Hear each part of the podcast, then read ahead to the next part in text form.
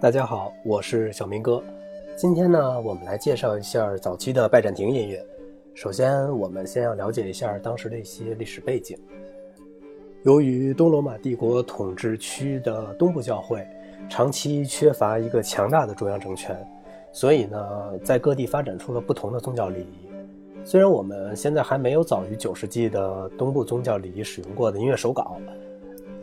可是也能推断出早期东部教会的音乐。首先，我们来说说拜占庭城，它是由君士坦丁重建的，并于330年指定成为他重新统一的罗马帝国的首都。在公元395年，在永久分裂为东西两个罗马帝国之后呢，这个城市继续成为东罗马帝国的首都，长达一千年之久。拜占庭城后来被称为君士坦丁堡。君士坦丁堡呢，位于巴尔干半岛的东端，呃，毗邻波斯普鲁斯海峡、鄂黑海门户，当欧亚交通的要冲，战略地位十分的重要。直到1453年，君士坦丁十一世战死，这座城市呢被土耳其人占领。在这一段的多数时间中呢，拜占庭是当时最强大的政府的所在地。拜占庭的音乐实践在西方摄影中留下了印记。特别是他把曲目分为八类调式，以及在六至九世纪期间西方向他借用的各种声咏。中世纪拜占庭音乐最优秀和最有特点的例子就是赞美诗，它的一个重要类型是分节的康塔基昂，就是对圣经原文进行富有诗意的详细解说。康塔基昂最重要的一位倡导者是圣罗曼努斯，有人称他为叫梅罗德。他是六世纪上半叶活跃在君士坦丁堡的一位皈依的叙利亚犹太人。其他的赞美诗类型呢，源自诗篇每节之间的短小应答，它们配有可能借自叙利亚或者巴勒斯坦的旋律或者旋律类型。这些插入部分的重要性逐渐在增加，有些最后发展成为了独立的赞美诗。其中有两个主要的类别，就是斯蒂凯拉和卡农。斯蒂卡拉是在普通尼撒的诗篇诗节之间唱的，卡农则是在九首圣经短歌或者颂歌发展而成的九段歌曲。九段圣经短歌的歌词同诗篇相似，但却不在诗篇之内。他们是摩西过红海后的短歌《出埃及记》，摩西临终短歌《生命记》，哈拿的短歌《萨摩尔记》，呃，哈巴谷的短歌《哈巴谷书》。以赛亚的短歌《以赛亚书》，约拿的短歌《约拿书》，呃，第一部分的外传呢《但尼以书》，第二部分呢出处是也是在《但尼以书》之中。圣母玛利亚的短歌《圣母颂歌》在出自《路加福音》，泽卡利亚的短歌出自《天主福音》，呃，嗯，《路加福音》也出自新约中。在拜占庭教会，陈课时九首歌都唱，在四旬节、四旬斋期间呢，他们只唱三首。罗马教会每日早晨祷告时呢，唱一首旧约短歌；在每天的早晨、晚晚间和夜间的祷告时呢，唱全部的三首新约短歌。那么，既然拜占庭的宗教礼仪都是出自圣经中的赞美诗或者诗篇，那么我们在这里有必要补充一点点关于圣经的有趣的故事。可以确定的一点是呢，圣经是人创造出来的，不是上帝创造的。人类为了记录历史上那些喧嚣的时代而创造了圣经。多年以来，圣经经历了无数次的翻译和增补修订。可以这样说，历史上从来就没有过一本确定版本的圣经。呃，耶稣基督是一个非常有影响力的历史人物，也许称得上是迄今为止世界上最高深莫测和最有灵气的领袖。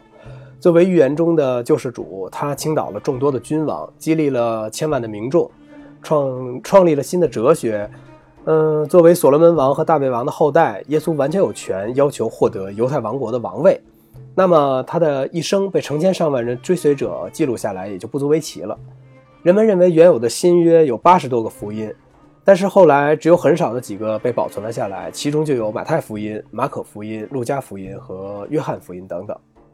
我们刚才提到了九段圣歌中就有出自路加福音的唱段。那么，收录福音的工作到底是由谁来完成的呢？呃，这是对基督教最大的一个讽刺。我们今天所知道的圣经是由罗马的异教皇帝君士坦丁大帝所整理的。就是我们节目刚开始提到的重建君士坦丁城的那位君士坦丁大帝。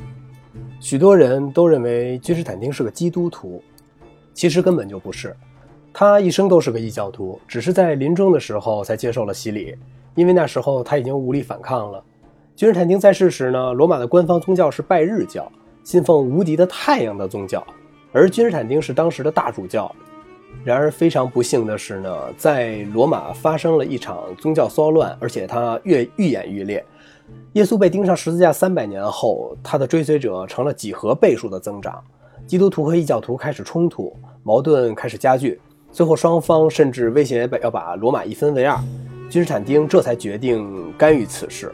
在公元325年，他决定用一个宗教来统一罗马，那就是基督教。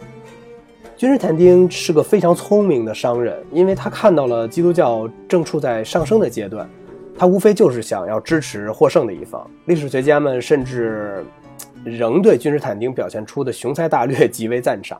因为他竟然让那些拜日教的教徒转而信仰了基督教，他把异教的标记、纪年和仪式都融入在了呃这个不断扩大的基督教之中，从而创立了一个双方都能接受的混合宗教，实际上是一种变形。基督教的标记中可以找到许多异教的痕迹，埃及的太阳圆盘成了天主教圣人头上的光环。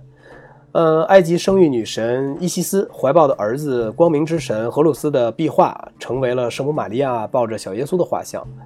呃，几乎所有的天主教仪式，如主教加戴法冠、圣坛、礼拜式上唱荣光赞歌以及圣餐等等这些仪式，都直接来自于那些早期的神秘异教。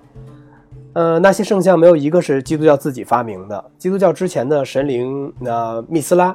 波斯神话中被称为上帝的儿子或者世界之光的光明之神，出生于十二月二十五号。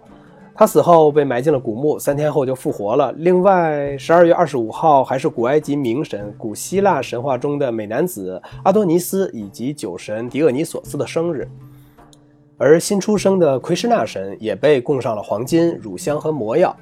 甚至在基督教每周的礼拜日，也是从基呃异教徒那里偷来的。本来基督教所尊奉的是犹太人的礼拜仪式和安息日，但君士坦丁呢，却要把他们改成异教徒们敬奉的太阳的那一天。大部分人呢，都会在星期天早上去做礼拜，那是因为异教徒们每周一次供奉太阳的日子，也就是太阳日。在这次宗教大融合之中呢，君士坦丁需要强化新基督教的新传统，因此他举行了著名的尼西亚会议。也是后来称为的普世基督教会议。尼西亚会议是著名的尼西亚信经的产地。在这次大会上呢，人们就基督教许多方面的问题进行了辩论和投票，比如像复活节的日期、主教的职责和圣礼的管理，当然也包括耶稣的神性。在那个时候呢，耶稣的追随者们认为他是凡人的预言家，一个伟大而又能力超群的人。但无论如何呢，他也是一个人，一个凡人。耶稣是上帝的儿子，是由官方提出的。这一说法在尼西亚会议上被投票通过了。投票结果比较接近，险些没有通过。但是不管结果怎么样呢，确立基呃耶稣的神性，对罗马帝国的进一步统一以及增强梵蒂冈中心的权力是都是至关重要的。通过确立耶稣神性的手段呢，君士坦丁把耶稣变成了一个超凡于人类世界的权力不如侵犯的神。这不仅揭开了异教徒们进一步挑战基督教的序幕，还使得基督的追随者们只能通过罗马天主教会这个唯一确定的神性的这么一个途径来给自己赎罪。绝大多数受过教育的基督徒都知道基督教的历史，都知道基督是个伟大而有能力超群的人。君士坦丁卑鄙的政治手段，或者说他的花招吧，一点也抹杀不了。耶稣的伟大，没人会说耶稣是个骗子，或者否认他曾经走遍世界各地，激励了千千万万的人。我们今天所说的呢，只是君士坦丁通过利用耶稣的重大影响和尊贵的地位，塑造了今天的基督教。其中的这些曲折在于呢，由于君士坦丁是在耶稣去世了四百年后才把他说成了神的，因此有成千上万份记录着耶稣凡人生活的文件依然流传着。为了改写这些历史，呃，君士坦丁知道他必须采取大胆的行动。由此呢，基督教历史上影响最为深远的事情就发生了。君士坦丁下令，并且出资编写了一本新的圣经。这本圣经删掉了那些夸赞耶稣作为一个凡人所表现出来的美德的福音，而将那些把他描述的像神一样的这些福音呢，把他们添油加醋了一番。早先的这些福音书呢，被查禁或者焚烧掉了。非常有趣的是啊，那些选择了禁书而不看君士坦丁制定圣经的人，被称为异教徒。异教徒这个词儿呢，就是从那个时候来的。拉丁语中“异教徒”的意思是选择。那些选择了基督教真正历史的人，反而成了世界第一批异教徒。让历史学家们庆幸的是，君士坦丁试图销毁的福音书有一部分竟然流传了下来。死海古卷于二十世纪五十年代在犹太沙漠库姆兰附近的一个山洞里被发现。呃，当然了，还有一九四五年在哈马迪发现的科普特文古卷。这些文件不仅讲述了圣杯的真实故事，还毫不含糊地表明了耶稣是一个凡人牧师。当然了，梵蒂冈为了保持他那欺骗民众的一个传统，竭力制止这些古卷的发表。这些古卷明显地揭示历史上存在的分歧和摩擦。明白无误地确认了，现在的圣经实际上是由那些别有用心的人编写而成的。那些人把凡人耶稣说成是神，从而利用他的影响来巩固自己的权利。没有人能比那些教化者得到更多的教化。在君士坦丁主导编辑的这些赞美诗中呢，每一段都相当于一首颂歌，而且每一段都包含唱同一旋律的若干小节。每首颂歌的头一小节就是他的海尔墨斯，即标准小节。它的旋律收集于名为《海默罗基亚》的一本书中。到了九世纪呢，第二首颂歌往往被忽略掉。拜占庭的卡农的歌词呢，并不完全是创新的，而是老句子的拼凑。同样呢，像他们的旋律也是按照被东方音乐通称为拼凑法的原则而构建的。它也偶尔被某些西方的圣咏所使用。旋律由标准的动机或公式构成，它们像建筑的砖瓦那样被使用。有些动机用于旋律的开端，有些用于中间，而有些呢则用于旋律的末尾，其他的成为连接部分，也使用标准化的装饰性公式，比如说花唱。目前呢，我们还不清楚是歌手个人在何种程度上选择公式，呃，或者说作曲家有多大的可能来事先确定它们。但是呢，在旋律能够写在手稿上的时代呢，公式的选择是相对固定的。旋律的类型或者调式在不同的音乐文化中有不同的名称。印度音乐呢称加拉，阿拉伯的称为穆卡姆，拜占庭和希腊称为埃科斯。在希伯来的音乐中有各种名称，都可以译为调式。拉加、穆卡姆、埃科斯或调式，马上就成为了可用音高的词汇表和旋律动机的储藏所。选择特别的拉加或者调式，是所唱歌词的性质、特殊的场合、一年中的季节或者一天中的某一个时间而定。拜占庭音乐有有一种八个埃科斯组成的系统，可以用来为卡农所收集的旋律分类。拜占庭的八个埃科斯可分为四对儿，它们的终结音分别是 D、E、F 和 G。同样的呢。有相同中介音的四对调式，在八至九世纪中也成为西方圣咏分类的基础。因此呢，西方调式系统的基础呢，似乎是来自东方。但是这一系统理论的详细阐述，则受到了五世纪作家波伊提乌斯所传播的希腊音乐理论的强烈影响。呃，拜占庭礼仪的核心呢是圣体血，教会中的信徒呢对圣体圣德坚信不疑。在尼撒中，嗯，成圣体的那一刻，饼和酒成了基督的体和血，正如基督自己所说的：“这是我的体，将为你们牺牲；这是我的血，将为你们清流。”基督圣体血的来源呢，非常复杂，在这里呢，我们就不多说了。好了，今天节目就到这里，我是小明哥，谢谢。